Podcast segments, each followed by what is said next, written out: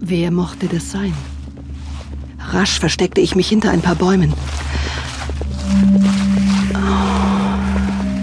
War es der, den ich am meisten fürchtete?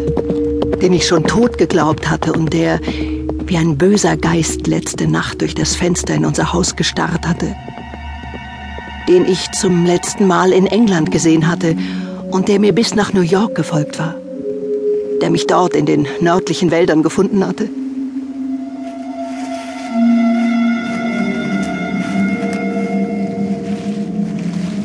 Der Reiter war vorbeigeritten, ohne dass er mich gesehen hatte.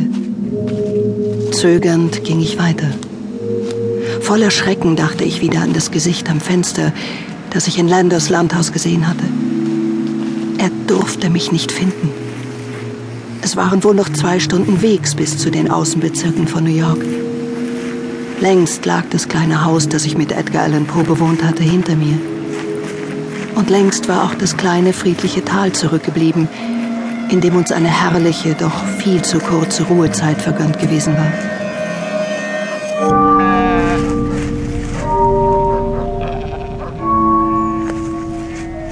Zögernd ging ich weiter.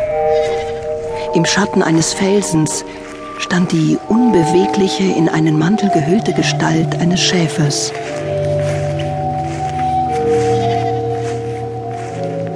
Aber es wirklich ein Schäfer? Die Kapuze des Mantels war tief ins Gesicht gezogen. Konnte es nicht ebenso gut er sein?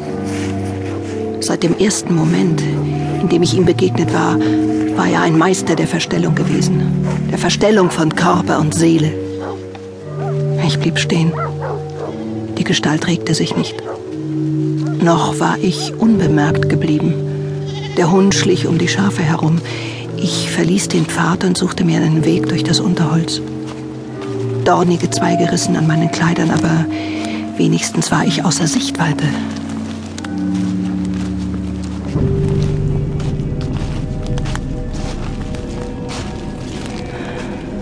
Ich spürte den Ast unter meinem Fuß brechen, noch bevor das Knacken an mein Ohr drang. Erschrocken blieb ich stehen. Hatte jemand das Geräusch des brechenden Zweiges gehört? Dumme Gans, schalte ich mich selber. Wer sollte es gehört haben? Vorsichtig sah ich mich nach allen Seiten um. Der Wind raschelte leise in den Blättern. Hier war niemand außer mir.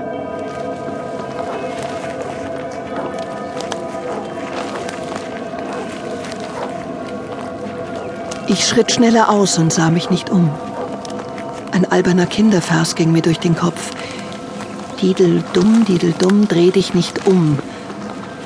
Ich hatte vergessen, was dort hinter einem gelauert haben sollte. Damals war es mir immer schrecklich vorgekommen. Jetzt wünschte ich mir jene Zeit zurück.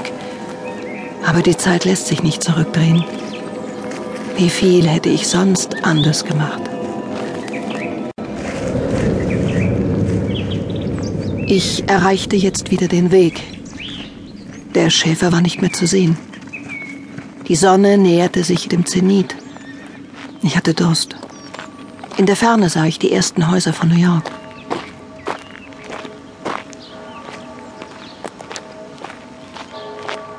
Vor einem kleinen Haus, dem ersten des Außenbezirks, sah ich eine alte Frau in der Sonne stehen.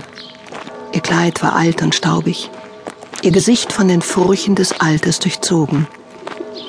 Ihre knotige Hand hatte sie auf einen Pumpenschwengel gelegt, wie um einen Moment auszuruhen. Ihre Lippen umspielte ein kleines Lächeln, gerade so, als würde das kühle Eisen der Pumpe ihr Erholung verschaffen. Nichts anderes schien für sie mehr eine Bedeutung zu haben. Wie gerne hätte ich mit ihr tauschen mögen. Ihr seht durstig aus, meine Dame. Möchtet ihr einen Schluck Wasser?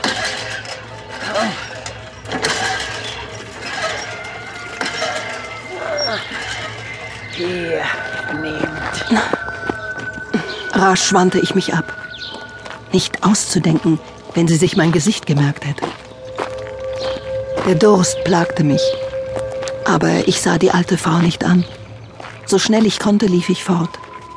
Aber je tiefer ich in die Stadt hineinkam, umso mehr Menschen waren auf den Straßen.